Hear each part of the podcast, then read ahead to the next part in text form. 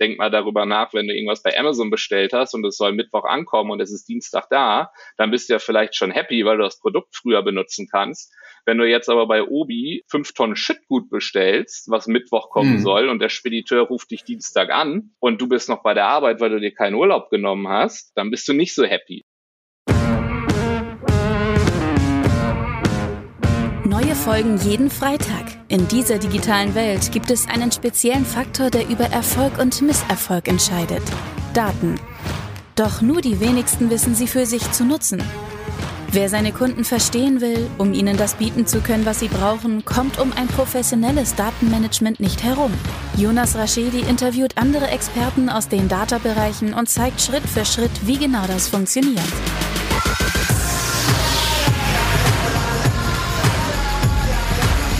Folge wird unterstützt von Raschedi Consulting. Maßgeschneiderte Webentwicklung für den deutschen Mittelstand. Plattformen, Portale und mehr.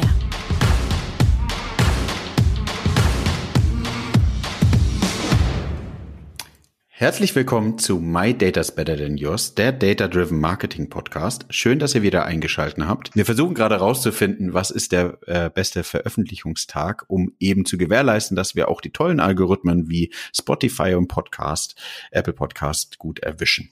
So, mir gegenüber, nachdem mein, ähm, mein langer Monolog euch gelangweilt habt, ist Sascha. Hi Sascha.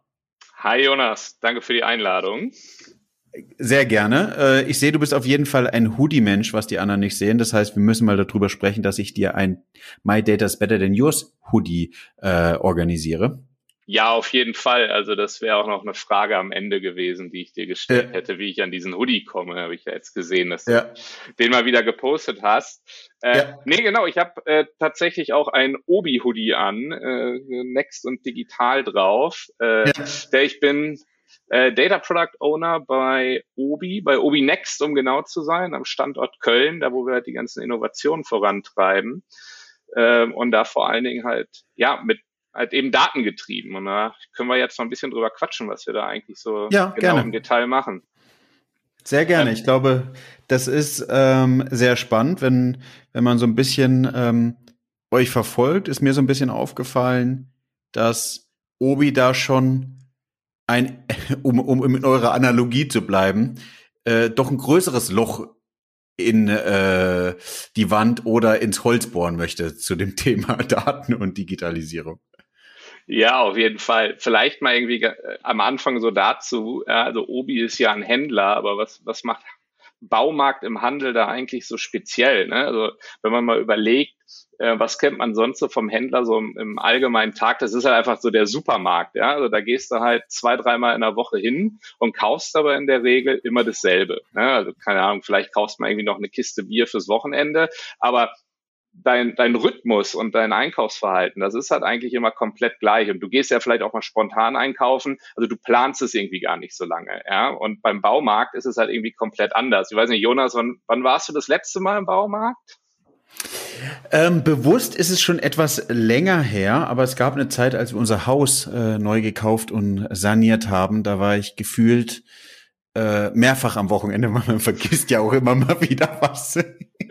ja, genau. Das, das ist halt auch so das typische Einkaufsverhalten. Also man geht sporadisch mal hin, also keine Ahnung, vier, fünf, sechs, sieben Mal im Jahr, vielleicht weil man auch mal eine Pflanze haben will. Aber wenn du dann wirklich mal einen Use Case hast, wie in deinem Fall, äh, ja, dass du halt ein Haus gebaut hast oder halt zumindest mal irgendwas renoviert hast, dann kommst du halt wirklich total häufig. Und ne, das ist halt, da bereitest du dich ja auch drauf vor, du, du machst irgendwie Listen und es ist ja nicht so, ich gehe jetzt mal eben los und sage irgendwie dem Baumarktmitarbeiter, hey, ich habe jetzt irgendwie ein, ein, Haus gekauft und ich mach mal was. Also das ist ein komplett anderes Involvement und hat eben ganz viele Probleme auf einmal, was man dann natürlich auch in der, ähm, ja, in den Daten sieht. Ne? Also unsere Daten, nehmen wir mal normale Abverkaufsdaten, die sind halt auch komplett schief. Ne? Also wenig Bonks auf Kundenebene, aber dafür halt mal viele Umsätze. Ähm, also entweder eine Schraube für ein paar Cent oder halt mal ein Gartenhaus für ein paar tausend Euro. Da ist halt eine, eine super recht schiefe Verteilung. Und das macht es mhm. natürlich auch gerade so spannend, auch mal die komplette Customer Journey halt abzubilden. Ne? Und da auch eben so die Leute zu fragen, ja, wie zufrieden seid ihr eigentlich an einem Part eben in dieser Journey? Und das ist halt auch das, was wir quasi machen. Ne? Also du hattest ja auch schon viele Gäste da, die mal über den NPS gesprochen haben. Das machen wir natürlich ja. auch. Aber wir haben halt nicht nur einen NPS, wir haben eigentlich pro Kontaktpunkt einen NPS, weil am Markt, ne, wenn, wenn du was einkaufst, dann hast du ja eigentlich schon 95 Prozent deiner Arbeit hinter dir und wir können ja auch viel früher eigentlich mit dir in den Kontakt treten, nämlich eben Definitiv. in deiner Planung. Ja, genau. Also äh, ich muss immer die lustige Geschichte erzählen von meinem besten Freund, der ähm, ist handwerklich sehr begabt und wir mussten bei uns im Haus eine, eine Wand zumauern. Ich muss immer wieder lachen. ähm, und es, ich weiß nicht, auf welchem Kanal er war, aber ich stand in, de, in der, neben ihn, neben ihm, er holt sein Handy raus, er gibt bei, ich würde jetzt mal ganz frech behaupten, YouTube, ähm, ein, Wand zumauern. Die Materialien hatten wir schon da und ich gucke ihn an und lach so und sag so, zum Glück machst du das ja nicht zum ersten Mal. Ich dachte, er will mich da echt auf den Arm nehmen. Und ähm, er guckt sich das Video an, spult sogar noch schnell vor hört dann auf und meint, okay, jetzt machen wir es. Und dann haben wir die Sache fertig gemacht, also haben die Mauer wirklich zugemauert. Ähm, und äh, der Spoiler, er hatte vorher noch nie eine Wand zugemacht, aber es hat wirklich gut funktioniert. Wahnsinn. Ja, okay, das äh, so, so hardcore DIY bin ich dann doch nicht unterwegs. Äh, aber natürlich, um um noch ein bisschen Werbung für uns zu machen, in Zukunft kannst du dann auch in der Hey Obi App mal die digitale Beratung äh, anfordern. Da sagt dir auch ein Fachmann, äh, wie es funktioniert. Und du kannst auch nochmal Rückfragen stellen, was den Vorteil hat, äh, wenn das YouTube-Video dann doch mal einen Fehler gemacht hat, dass die Wand am Ende des Tages auch wirklich hält und nicht wieder um, äh, ja. umkippt. Da fragen wir übrigens auch die Zufriedenheit danach ab. Ähm, Spannend, definitiv. Das heißt, man muss sich das vorstellen, ihr habt ja, das versuche ich ja, hatte ich ja gerade versucht, irgendwie mit dem Beispiel zu machen, ihr kommt ja aus unterschiedlichsten Anwendungsfällen über unterschiedlichste Touchpoints startet ja. ihr die Journey. Absolut. Ne? Also wir sagen immer, the customer is one billion problems und so ist es am Ende auch. Ne? Also wir haben halt ein Riesensortiment und man kann, glaube ich, so alles mit unseren Produkten machen. Also ich habe mal irgendwann ein Freitextfeld gelesen, wo wir immer gefragt haben, was, was die Leute machen. Da hat einer äh, eine Cessna in Lebensgröße nachgebaut aus Holz. Also das ist, das ist irgendwie auch schon Wahnsinn. Das ist jetzt natürlich nicht das, äh, okay, äh, wofür krass. unsere Kunden allgemein stehen, ja. Ähm, aber das sind, glaube ich, so wirklich die Geschichten, die wir, ähm, die wir dann wirklich im Kundenfeedback rauslesen können, weil auf so eine Idee äh, kommt ja wirklich niemand. Und das fragen wir tatsächlich halt überall ab. Ja? Also auch auf unserer Homepage, wenn du, wenn du mal irgendwie was gesucht hast, äh, und vielleicht nicht gefunden hast, fragen wir dich, hey, was können wir denn eigentlich besser machen? Oder in der App, wir fragen halt die typische NPS-Frage, wie wahrscheinlich ist es, dass du uns weiterempfehlen wirst? Ähm, auf der Webseite äh, auch allgemein fragen wir ein, paar Leute und halt wirklich an, an jeden Touchpoint, den man sich eigentlich wirklich vorstellen kann. Nachdem du mal was im Internet bestellt hast und es kommt zu Hause an, äh, kriegst ein paar Tage später auch nochmal äh, eine Kundenzufriedenheitsbefragung. Wenn du im Markt warst und mit der äh, mit unserer Kundenkarte in der äh, App bezahlt hast, eben dasselbe, weil wir einfach wissen wollen, ja, was treibt den Kunden eigentlich um? Und dabei ist, glaube ich, auch das Wichtige, nicht nur diese typische NPS-Frage zu stellen, weil da kriegst du halt nur einen numerischen Wert raus, mhm. sondern es ist auch wichtig, nach den Gründen zu fragen. Und da haben wir wirklich ich glaube, das ist auch schon ein Standardansatz, ein, ein Freitextfeld-Approach gewählt, wo der Kunde einfach reintippern kann, was er möchte. Oder er lässt es halt eben frei, aber tatsächlich schreiben sehr viele Leute rein, was ihnen gefällt und was ihnen nicht gefällt. Und da ist eben das Geheimnis rauszufinden, was treibt den Kunden halt am Ende wirklich um. Ja, also wirklich aus dem Freitext die Themen zu extrahieren die eben wichtig sind. Und die sind natürlich in einem App-Kontext komplett anders, als wenn du jetzt im Markt bist. Ne? Wenn du dich inspirieren lässt, dann ist es halt für dich wichtig, ist es irgendwie ansprechend, äh, konnte ich dadurch vielleicht schon ein Problem lösen, konnte ich mich inspirieren lassen. Und wenn du halt schon im Markt bist, dann kommt es halt darauf an, naja, ist das Produkt verfügbar oder war auch ein Mitarbeiter auffindbar? Ja, ich meine, es gibt ja genügend Witze darüber, dass ich äh, dass man im Baumarkt keinen Mitarbeiter findet. Ähm, aber das ist halt eine Sache, die wir uns halt auch wirklich genau angucken, weil wir wissen halt ganz genau, unsere Mitarbeiter sind halt super wichtig im Markt für die Kundenzufriedenheit, weil du musst zwar ein Produkt finden, das ist eine Sache, ja, aber meistens steht man dann ja vorm Regal und keine Ahnung, wie viele Schrauben wir jetzt am Ende des Tages haben, aber wenn man sich nur notiert hat, so ich brauche jetzt die und die Schraube dafür und es gibt aber irgendwie 30 Marken davon, und ja. ich stand letztens selber irgendwie vor einem Regal und habe ein paar Spackschrauben gesucht und habe gedacht, oh mein Gott, es gibt jetzt hier irgendwie ein komplettes komplettes, kompletten Gang, ja, nur mit Spatzschrauben. und dann muss ich auch erstmal gucken, ja, aber die, die App sagt mir, ich soll irgendwie die nehmen. Ja, okay. Dann habe ich halt meinen Mitarbeiter gefragt, so was ist denn der Unterschied? So, und das hat mir halt auch ein bisschen die Unsicherheit genommen, äh, jetzt wirklich das Falsche zu kaufen. Wie muss ich mir das vorstellen, Sascha? Ähm, ihr habt diverse Touchpoints verstanden, diverse Tools, die die Touchpoints darstellen. Genau. Wie kriegt ihr diese Daten dann über welche Tools so abgelegt, dass ihr sie ja eigentlich zusammenstitchen könnt, um sie zu analysieren, oder? Genau, also das läuft ja quasi über Fragebögen, die dann halt ganz normal gehostet ja. sind. Und wir übergeben quasi verschiedene Parameter noch mit in den Umfragelink rein. Und ein Parameter ist natürlich auch die Quelle, wie es ausgespielt wird. Weil jede Quelle, wenn du jetzt zum Beispiel online irgendwas bestellt hast, dann wissen wir, das lief über Trigger XYZ. Wenn wir jetzt wissen, du hast irgendwie im Markt was gekauft, ja, dann, dann läuft eine E-Mail-Trigger-Routine durch, dann wissen wir quasi, es war der Trigger des Marktbesuches.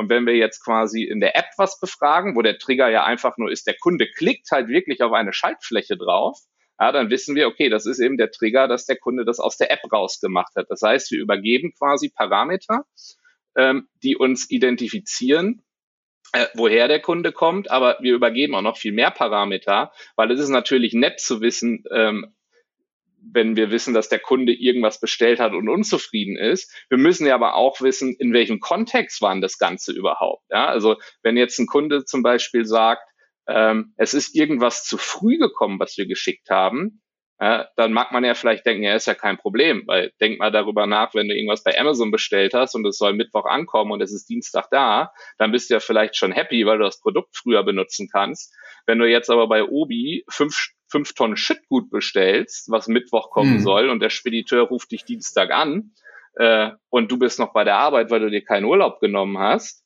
und dann stehen auf einmal fünf Tonnen Shitgut in deiner Einfahrt, dann bist du nicht so happy. Ja, das heißt, wir müssen natürlich auch irgendwie noch versuchen, über Parameter ähm, zu identifizieren, naja, worum ging es denn am Ende des Tages überhaupt? Ja, also welche Bestellung war vielleicht betroffen? Das können wir so aber auch nicht machen, weil äh, durch DSGVO eine Bestellnummer ist natürlich ein super personenbezogenes Datum. Das heißt, wir müssen darüber halt auch noch weitere Infos eben zu diesem Auftrag mit dazu packen, um eben Sachen in Kontext setzen zu können. Weil wie gesagt, ohne Kontext hilft dir das Kundenfeedback halt auch nicht, weil auch wenn ein Kunde schreibt, ja, ähm, es ist halt alles super, dann freuen wir uns natürlich, aber wenn wir nicht wissen, was eben super ist, was jetzt der Mitarbeiter, mhm. war es super, dass das Produkt auffindbar war, war es einfach nur super, dass, äh, keine Ahnung, die Sonne geschieden hat. Ja? Also man muss es halt immer in Kontext setzen, damit man genau weiß, was hat denn der Kunde am Ende des Tages geschrieben und das natürlich auch so bauen, dass es skaliert, weil wir bekommen ja jetzt nicht nur 10 oder 20 Feedbacks pro Woche, sondern äh, eine gute fünfstellige Anzahl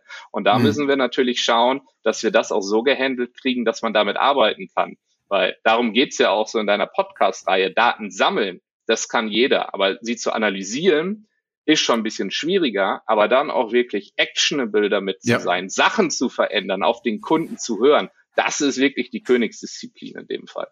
Ja, sehr gut. Äh, ähm, das das äh, äh, ist genau das, weil ansonsten brauchst du den ersten Schritt nicht machen. Sonst kannst du es einfach lassen ja. und äh, dich darum kümmern, ähm, andere Dinge zu machen, wie äh, Do-it-yourself Haus umbauen, wie bei mir. Ähm, es ist spannender und bringt mehr Mehrwert, ähm, definitiv. Aber okay, das heißt, ihr habt eigentlich einen, einen sehr, sehr guten Ansatz. Ihr habt einfach die Formulare standardisiert. Dadurch, dass ihr die Formulare standardisiert habt, führen die mit dem gleichen Tool ähm, eben die Daten in eine, in, eine, in, eine, in eine gleiche Datenbasis.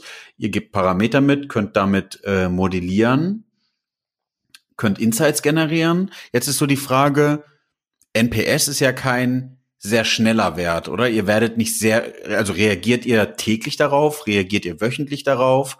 Wie muss ich mir vorstellen, wie so also aus diesen Insights, vielleicht hast du noch ein paar coole Beispiele für Insights, mhm. ähm, dann die Aktionen daraus abgeleitet werden. Wir reagieren da schon wöchentlich drauf, aber es ist ja auch nicht nur der MPS per se. Ne? Man kann ja auch über Metadaten ähm, auch noch sehr viele weitere Sachen daraus ableiten. Also wenn wir zum Beispiel auch wissen, ähm, welcher Artikel wurde gekauft, dann können wir das vielleicht auch auf irgendwelche Warengruppen hochaggregieren. Oder wenn wir wissen, wie ein Artikel versandt wurde, dann können wir vielleicht auch auf den Speditionsdienstleister ähm, Rückschlüsse führen. Das heißt, wenn wir irgendwie sehen, dass bei Artikelnummern, die alle über denselben äh, Spediteur verschickt werden, äh, dass es da irgendwie zu Problemen kommt, dann kann man natürlich auch äh, losgehen und mit den Leuten reden. Oder wenn es eben mit Paketdienstleistern auch ähm, zu Problemen kommt. Man muss ja überlegen, äh, es, es hört ja nicht nur auf, wenn wir in unserem Lager sagen, so der Artikel wurde jetzt verschickt. Ja, dann gibt's ja noch externe Unternehmen, die bringen es zu dir nach Hause.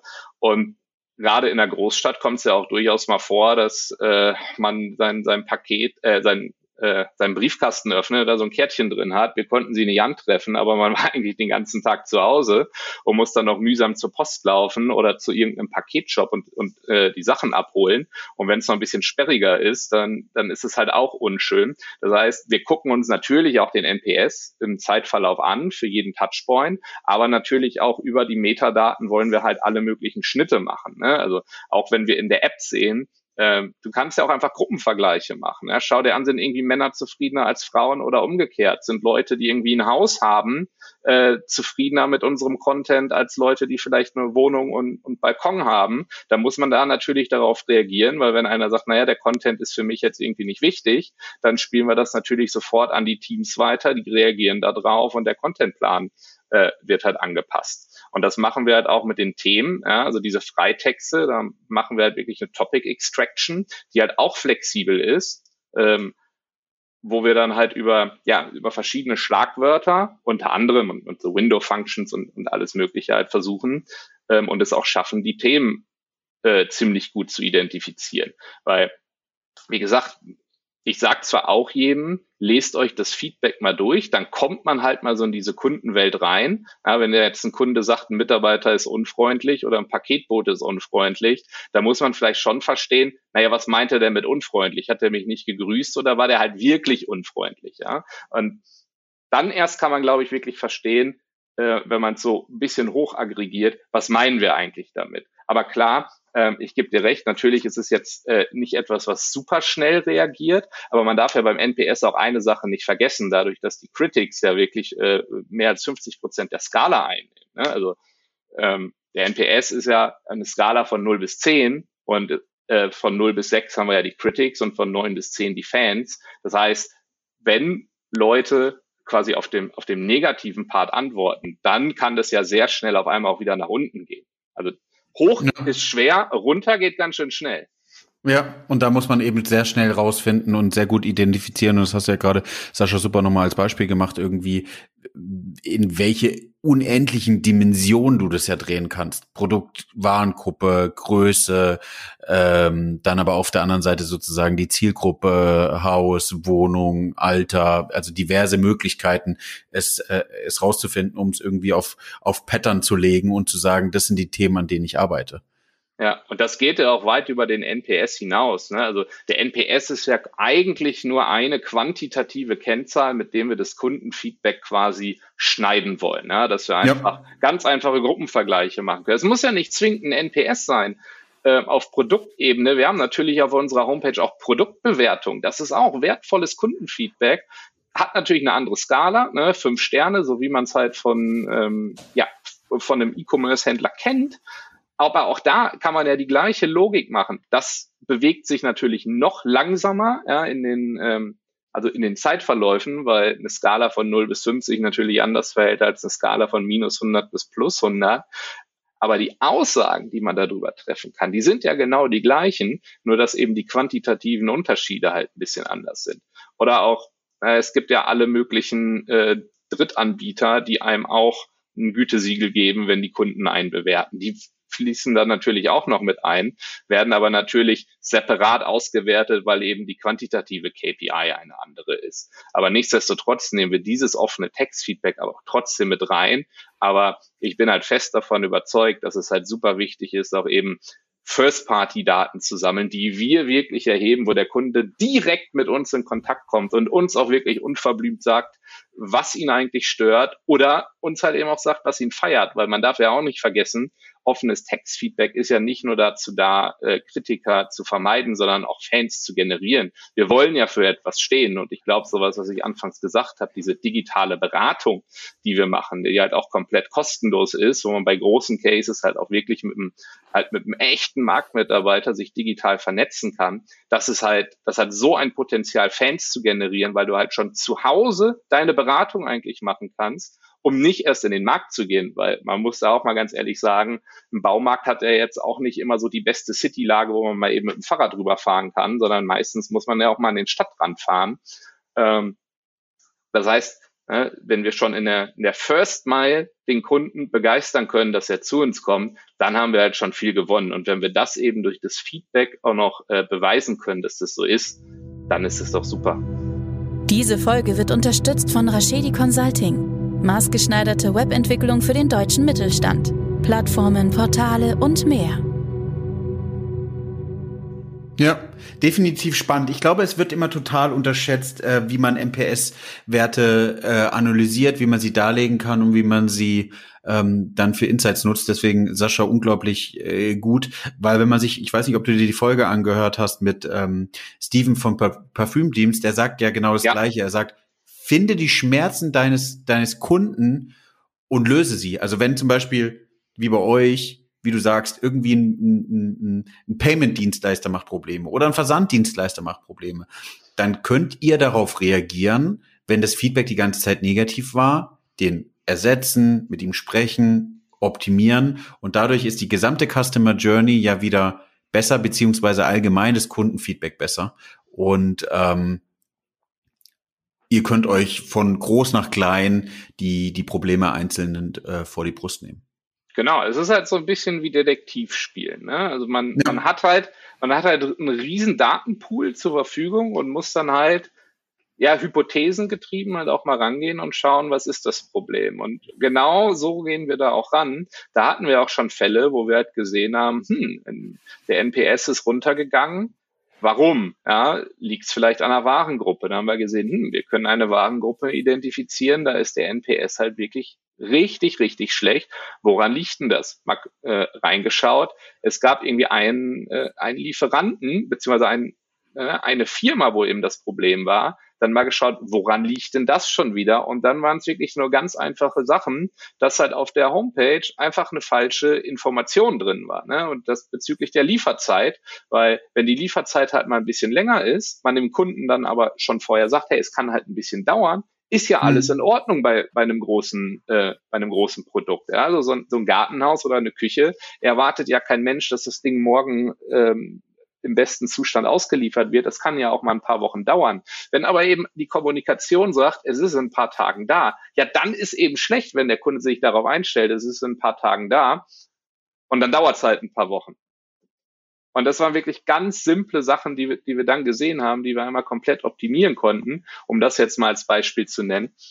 Ähm, genau. Und das ist ja jetzt nur ein Beispiel mit Warengruppen. Man kann dann ja auch mal gucken, gibt es eine Kundengruppe, die man komplett falsch anspricht. Ja, also gibt es vielleicht irgendwelche Postleitzahlencluster, wo irgendwas mit der Lieferung nicht funktioniert, weil regional ein anderer Subunternehmer etwas macht. Ja, und also die Möglichkeiten sind eigentlich äh, fast unendlich und da fangen wir auch gerade erst an. Also das, das sind jetzt tatsächlich gerade alles Beispiele gewesen, die wir auch schon so gesehen haben. Und wir haben noch nicht mal damit angefangen, alles ähm, in die Datenbanken zu modellieren, was wir eigentlich drin haben wollen, weil die Daten müssen ja auch irgendwo herkommen und jetzt ist Obi ja auch kein kleines Unternehmen. Das heißt, wir haben natürlich ähm, am Anfang so die, die Fragebögen oder Formulare, wie du es genannt hast, quasi so halbwegs standardisiert, dass wir die übereinander kriegen. Die kommen aber aus ganz vielen verschiedenen Systemen. Das müssen wir dann natürlich auch nochmal glatt ziehen, weil die Systeme sprechen natürlich nicht miteinander. Und wenn wir das alles geschafft haben und quasi über ja, von uns gebaute Schlüssel noch mehr Metadaten dran ziehen können, um eben das äh, Feedback, das offene Textfeedback der Kunden in ein noch größeres äh, ja, Verhältnis zu setzen, dann bekommen wir halt, glaube ich, wirklich die 360-Grad-Sicht auf den Kunden und können ihn halt in, anhand der kompletten Customer Journey begleiten. Und das ist auch unfassbar spannend, dass jetzt halt äh, auch die komplette Organisation halt wirklich kundengetrieben arbeitet. Und wir haben ja jetzt seit knapp einem Jahr auch wirklich einen Chief Customer Officer, dessen Auftrag ist halt ist, ja, das Kundendenken in die Organisation zu führen. Und Spannend. das hilft natürlich auch, wenn ein Vorstandsressort quasi ja kundenzentriert arbeitet und wir halt in unserem Bereich ja eigentlich nichts anderes machen, weil natürlich kann man irgendwie schöne Sachen machen, ja, for the sake of data, aber darum geht's ja nicht, ne? weil Daten sammeln, haben wir ja gerade schon gesagt, kann jeder da etwas daraus machen. Das ist halt wirklich das Geheimnis. Ja. Was würdest du den Leuten empfehlen? Es hören ja bei mir auch im Podcast Leute, die Sachen gerade erst aufbauen, die vielleicht eine Analytics-Abteilung erstmal aufbauen, ähm, die vielleicht auch ein bisschen begrenzte Ressourcen haben im Vergleich, wenn wir jetzt hier äh, uns immer mit, bis, äh, als etwas größere Unternehmen unterhalten, die auch äh, äh, möglicherweise bisschen Ressourcen zur Verfügung haben, obwohl ich hier den Zuhörern manchmal auch gerne mitgeben möchte, dass es nicht immer so ist, wie es scheint, dass auch wir äh, immer versuchen, pragmatische Ansätze zu finden, viel durch äh, Automatisierung zu lösen. Wir auch äh, die ganze Branche hat ja ein Thema, das Recruitment spannend ist und äh, Leute nachzuziehen. Von daher ähm, auch da für uns gelten die gleichen Tipps.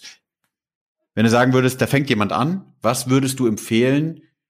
Wie erhebe ich, also Tipps für Erheben von NPS und Verarbeiten von NPS? Da kommt es natürlich auch ähm, immer auf das Geschäftsmodell an. Ne? Also ich, ich, ich sage jetzt mal, ähm, so wenn jemand wirklich was, was digital macht und irgendwie Kunden erreichen kann, wie auch immer, sei es per E-Mail, sei es, wenn man eine App macht, vielleicht irgendwie mit einer, mit einer Push-Nachricht oder wie auch immer, dass man einfach wirklich fragt, ähm, ja, wie wahrscheinlich ist es denn, dass du meinen Service, mein Produkt, meine App, wie auch immer, an, an Leute weiterempfehlen wirst, dass man wirklich diese, diese Frage irgendwo stellt und dann einfach nur ein offenes Textfeld darunter, wo Leute was eintragen können. Ne? Man, man ist natürlich immer geneigt, dann will man dies noch wissen, dann will man das noch wissen. Ja? Aber man darf ja auch nicht vergessen, je länger so ein Fragebogen ist, desto genervter ist am Ende ja auch ein Kunde, weil das ist natürlich ein ganz schmaler Spagat zwischen Daten sammeln und den Kunden richtig auf den Keks zu gehen. Ne? Ähm, also wir haben natürlich auch so ein paar Routinen mit drin, dass wir jetzt nicht jeden Kunden äh, tagtäglich beballern und ihn fragen, wie zufrieden bist denn du eigentlich? Ähm, das heißt, da einfach wirklich klein anfangen und das Textfeedback einfach mal durchlesen. Ja, das, das kostet nichts, dafür braucht man keine, keine Automatisierung. Und wenn man gerade anfängt, dann hat man ja vielleicht auch keine fünf- oder sechsstelligen äh, Kundenfeedbacks, sondern vielleicht eine 100 oder 200. Aber diese 100 oder 200, die können einem absolut weiterhelfen. Einfach, wenn man, gerade wenn man was neu aufbaut, in frühen Phasen eben die Painpoints zu erkennen oder vielleicht irgendwelche Features zu erkennen, die der Kunde halt einfach richtig, richtig gut findet. Ja, und dann kann man vielleicht langsam mal anfangen, irgendwie mal versuchen, irgendwie so, so Sachen zu klassifizieren. Aber auch das kann man, ich sag mal, bis zu 1000 Feedbacks kann man das auch noch händisch machen, dass man sagt, keine Ahnung, hier wird über Feature 1, 2, 3 gesprochen. Einmal morgens beim Kaffee durchlesen, hinter das Kundenfeedback in, einfach in der, ähm, in, in der Tabelle eine neue Spalte anlegen und einfach mal gucken, wie unterscheidet ja. sich denn der NPS? Also wirklich anfangen, ausprobieren, wenn man merkt, klappt nicht, neu anfangen, ähm, ganz pragmatisch. So haben wir auch angefangen. Ja? Also auch ja, als, als cool. großes Unternehmen, wir haben jetzt auch nicht angefangen, hier direkt äh, einen riesen Infrastrukturplan zu bauen. Ne? Den, den haben wir jetzt gemacht. Aber einfach anfangen. Ja, spannend. Sascha, jetzt haben wir ja ein paar Tipps bekommen für die Praxis. Wie wie siehst du das bei dir denn? Ich, ich würde jetzt mal so frech sein und sagen, das ist ja eine unglaubliche Datenmenge, die du hast, die du auch teilweise modellierst. Ich bin ein sehr visueller Mensch, sage ich auch immer wieder. Ähm, visualisiert ihr sowas? Wenn ja, wie visualisiert ihr sowas? Ja, also absolut. Ne? Ähm, ohne Visualisierung und halt nur mit den Daten kommt man halt nicht weit. Ne? Das, es gibt ja einfach so Fact Tell, Story Sell und so weiter. Und zu einer Story gehört halt auch einfach eine gute Visualisierung. Und natürlich gucken wir uns das halt auch mal so quick and dirty an. Aber man muss das Wissen natürlich auch in die Organisation tragen. Ne? Und wenn ich jetzt sage, wir haben irgendwie super viele Parameter, nach denen wir schneiden, dann, dann nimm halt lieber ein Thema raus, was halt wirklich eine coole Story ist und geh damit erstmal hausieren, weil man muss ja auch ähm, im Unternehmenskontext auch immer äh, so zeigen, so es, es bringt was. Ja? Und das mache halt lieber mit einer, mit einer richtig guten Grafik, mit einem richtig coolen Slide, wie auch immer, und mit einer richtig guten Geschichte dahinter, die einfach durch, ähm, durch Visualisierung quasi unterstützt wird. Weil man neigt immer sehr schnell dazu, ähm, und ich komme ja auch ursprünglich aus der akademischen Welt. Man, man will irgendwie alles erzählen, was man halt irgendwie gemacht hat. Ne? Und ja. äh, das ist halt immer ein Problem, weil man hat sich dann so tief eingegraben, so dass eigentlich kein anderer Mensch mehr versteht, was du dem eigentlich erzählen willst. Deswegen nochmal so komplett rauszoomen, so die Helikopterperspektive einnehmen und dann so einfach aufbereiten, dass es halt einfach jeder versteht. Ne? Also ich versuche halt auch immer, ähm, gerade so komplexe Daten-Sachverhalte äh, so darzustellen, dass es irgendwie auch so ein Grundschulkind äh, versteht. Ja, und das, das kann auch mal heißen, wenn ich irgendwie mehr als fünf Linien oder so darstellen will, dann, dann ist es irgendwie vielleicht auch so das die falsche Darstellung oder es ist schon wieder zu viel, weil wenn die Linien sich auf einmal alle überkreuzen, dann kann man am Ende des Tages irgendwie auch nicht mehr erkennen, was da passiert. Ne? Und ich habe ja auch ähm, gesagt, wir haben jetzt irgendwie mehrere NPS-Touchpoints, ne? zum Beispiel für den Markt, für die Online-Bestellung, für die, für die App, für die Beratung. Das sind ja schon ein paar. Wenn man die aber, natürlich kann man das für einen, ähm, für einen ausgewählten Kreis, kann man die natürlich alle auf, äh, auf, in eine Grafik packen. Aber das ist am Ende des Tages dann auch nur wieder ein wilder Mix an Kurven, den äh, auf den ersten Blick keiner versteht. Deswegen lieber auf ein Thema fokussieren und da eine einfache Visualisierung, wo man nach drei, vier Sekunden eigentlich äh, direkt verstanden hat, was einem die Grafik sagen will. Und das heißt natürlich auch viel Klatter entfernen, Ne? Also wir selber arbeiten bei Visualisierung jetzt nicht mehr mit Excel, sondern ähm, machen es entweder in, in, äh, in PowerPoint oder halt in R oder Python. Ähm, aber wenn ich so dieses Standard Excel-Template sehe, wo noch so 100 Grid-Linien drin sind und, und so weiter, ne? das, das lenkt halt alles ab. Mach's clean, mach's sauber.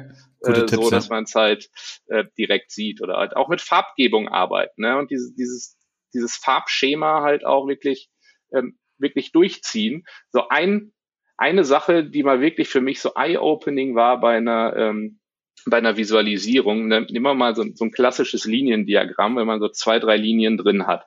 Ähm, viele Leute, äh, so wie ich auch früher, machen dann irgendwo so eine Legende dran. Die ist dann entweder unter der Grafik oder oben links, äh, wie auch immer, wo dann steht, keine Ahnung, äh, orange ist jetzt äh, der App-NPS und schwarz ist jetzt irgendwie der Store-NPS. Und dann habe ich mal irgendwann gelesen, schreib's doch einfach in der Farbe direkt rechts daneben an das Ende der Linie. Da muss man nicht erst immer suchen, ha, was, was ist denn das Ganze jetzt überhaupt, ja, sondern sieht direkt auf einen Blick, ach, das ist die Linie. Man muss jetzt nicht irgendwie schauen, ha, da ist eine Legende, da ist wieder da. Ja, und wenn das dann eben vier oder fünf Linien sind, wenn man es dann doch mal macht, sieht man direkt auf einen Blick, ach, die Linie gehört dazu. Und das äh, war für mich tatsächlich mal so ein Eye-Opener und mache ich bei, bei sowas einfach nur noch. Ja, ich habe manchmal das Gefühl, und das ist auch gar nicht negativ, das kenne ich von mir selber auch, du, du investierst, sind, sind wir ehrlich, äh, und vielleicht gilt es auch den Zuhörern so, du investierst in eine Analyse Tage, Wochen, im schlimmsten Fall Monate. Und dann willst du natürlich so weit ausholen und dir die Lorbeeren dafür abholen, dass du das ja so toll gemacht hast und so toll vorbereitet hast. Aber eigentlich ist ja das wieder nur die Spitze des Eisberges. Du musst eigentlich nur ganz kurz sagen, ich habe mir paar Millionen Kundendatensätze angeguckt oder paar Millionen NPS-Datensätze und das ist auf einer, auf, vielleicht auf Management, auf Vorstandsniveau, das ist das Ergebnis und daraus leiten wir jetzt Actions ab. Und das ist halt schon meistens sehr aggregiert. Ähm, ja. Und da, da, da versucht, da ist man immer noch, versucht man mit Details zu erschlagen, die meistens eigentlich interessieren. Und das möchte ich eigentlich auch nochmal aus meiner Sicht ähm, sagen, weil ich oftmals ja jetzt auch schon in so einer Rolle bin, ähm, als Director, dass, dass Teamaufgaben gemacht werden oder vom Mitarbeiter. Das hat ja gar nichts damit zu tun, ähm, dass ich das nicht, dass man das nicht wertschätzt, dass diese Ergebnisse kommen und wie sie produziert werden, sondern ähm, dass großes Vertrauen in die Analysten existiert, dass die ja. es sehr gerne aggregieren dürfen und man da eben dann eine Handlungsempfehlung ableitet und dann wieder Actions ähm, mit in die in die Teams zurückgibt. Genau, man, ne, man kann ja auch heutzutage viel so interaktiv machen. Ich hatte mhm. das vor, äh, vor zwei Jahren, was glaube ich, also auf jeden Fall noch vor der Pandemie. Ähm, da hat auch unser damaliger Geschäftsführer äh, mich mal mitgenommen, als unser CEO uns in Köln besucht hat und meint, hier zeig doch mal, was, was du da gerade gemacht hast. Und ich habe ganz lange überlegt, ja, wie stelle ich das denn da? Weil man will den Leuten natürlich zeigen, guck mal, ich habe dies gemacht und das gemacht und jenes gemacht. Bin dann aber nochmal in mich gegangen und habe dann gemerkt, das interessiert den ja alles nicht. Ich habe am Ende eine Linie mitgebracht, eine Linie, äh, wo ich einfach nur ähm, ne, mit so ein paar Tooltips, ne, also wenn man mit der Maus drüber geht, dann ploppt da sowas auf. Ich einfach mal drüber gegangen, hab gesagt, dann haben wir das gemacht, dann ist das passiert, dann haben wir das gemacht, dann ist das passiert. Ähm, und wenn ihr mehr Infos haben wollt, äh, die seht ihr da. Eine Linie, hat sofort verstanden, ich, es hat fünf Minuten, also ich hatte fünf Minuten Zeit und dann wirklich auf ein Thema fokussieren. Wie, äh, wie du es genau sagst, als Analyst möchte man immer alles erzählen und aber ja, lieber rauszoomen, eine Sache fokussieren. Ja, sehr spannend. Vielen, vielen Dank, Sascha. Ähm, ja, wer ähm, weitere spannende Themen zum Thema Data und wie zum Beispiel NPS hören möchte, sollte bitte auf Podcasts wie zum Beispiel Spotify, also die Plattform Spotify, Apple Podcasts, den Abonnieren-Button drücken. Oder wer jetzt gerade mich hört und sein tolles iPhone hat, der kann auf Apple Podcasts auch den Podcast bewerben. Das würde mir persönlich viel helfen. Zusätzlich dazu, wenn ihr Bock, Tipps und Tricks habt, auch gerne mal den Podcast oder mich verlinken in, äh, bei LinkedIn. Dann lösen wir immer eine tolle Diskussion aus. Das, da entsteht eine tolle Community in letzter Zeit, die auch hilft, euch gegenseitig, genauso wie der Podcast ja euch auch so ein bisschen educaten soll, ähm, nach vorne zu bringen. Sascha, die letzte Frage, die ich immer wieder stelle, äh, die für dich als, ähm, als erfahrener Hörer ja höchstwahrscheinlich nicht mehr so spannend ist, ist, was machst du privat mit Daten? Ja, da ich tatsächlich äh, auch im Vorfeld schon schon überlegt, was was möchte ich eigentlich oder was kann ich eigentlich dazu sagen, weil sich das über die Zeit auch verändert hat. Früher, als ich mit dem Job angefangen habe, habe ich mit mit Daten tatsächlich sehr viel bei auch so Data Challenges mitgemacht, wie zum Beispiel bei äh, bei Kaggle, da gibt's ja so eine Data Science Community, ähm, wo es immer so Data Modellierungswettbewerbe gibt. Da habe ich früher mal sehr viel gemacht. Ähm, ansonsten ich bin auch großer US-Sport-Fan und US-Sport zeichnet sich ja unter anderem auch dadurch aus, dass die äh, wirklich eine Statistik für alles haben, äh, was mir da sehr hilft, weil wir bei Obi auch intern eine äh, Fantasy-Football-Liga haben. Das heißt, da gucke ich natürlich äh, nach den Sonntagsspieltagen auch immer mal, äh, wie kann ich mein Team noch verbessern in äh, ja, schauen wir da viel Statistiken an. Und natürlich auch einfach mal so Nachrichten tatsächlich bewerten, weil vielleicht auch noch ein Tipp an, an alle Hörer, wo wir auch vorhin mal an, ähm, über Datenvisualisierung gesprochen haben. Es gibt ein hervorragendes Buch, wenn ich das bewerben darf, äh, hat keiner verdient was dran. Das heißt, so lügt man mit Statistik. Da steht auch immer schön mit äh, schön drin, wie auch die Medien es schaffen, Zahlen einfach falsch darzustellen. Und man muss nur mal eine Tageszeitung aufschlagen. Da findet man sehr viele Visualisierungen, wo man denkt, das kann doch nicht wahr sein oder wo auch einfach Zahlen falsch interpretiert werden. Und das versuche ich eigentlich auch immer so ein bisschen mal mit, mit Freunden so klarzustellen. Und natürlich hat die Pandemie einem da auch viel Futter für Diskussion gegeben, aber ich glaube, darüber könnte man einen komplett eigenen Podcast machen, was da datentechnisch alles schiefgelaufen ist. Ja. Äh, deswegen, da wollen wir gar nicht mit reingehen. Also was mache ich privat? Jetzt gar nicht mehr so viel, ähm, außer mir Sportstatistiken anzuschauen. Ja. Die letzten Punkte, du darfst dich verabschieden und äh, dann ist der Podcast fertig. Vielen, vielen Dank, Sascha. Ja, vielen Dank, Jonas, für die Einladung. Hat mir sehr viel Spaß gemacht. Ich, äh, ich werde auch treuer Hörer bleiben. Nachdem du mich ja eingeladen hast, habe ich mir ja schon, schon viele Folgen angehört. Ansonsten habe ich eigentlich auch gar nicht mehr so viel zu sagen. Ich organisiere dir auf jeden Fall ein My Data is Better than Yours Pulli. Ja, auf jemand, jeden Fall. Auf jeden ja, Fall. Wenn jemand anders noch gerne einen äh, Podcast-Pulli haben will, soll er sich gerne bei mir melden. Die sind gerade noch invite-only, aber du, lieber Sascha, kriegst auf jeden Fall einen und ähm, dann sehe ich dich vielleicht bald mal noch mal bei einer Aufnahme, wenn wir noch mal ein anderes Thema gefunden haben und äh, du trägst den My Data Pulli.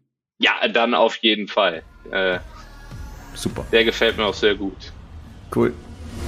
Dankeschön.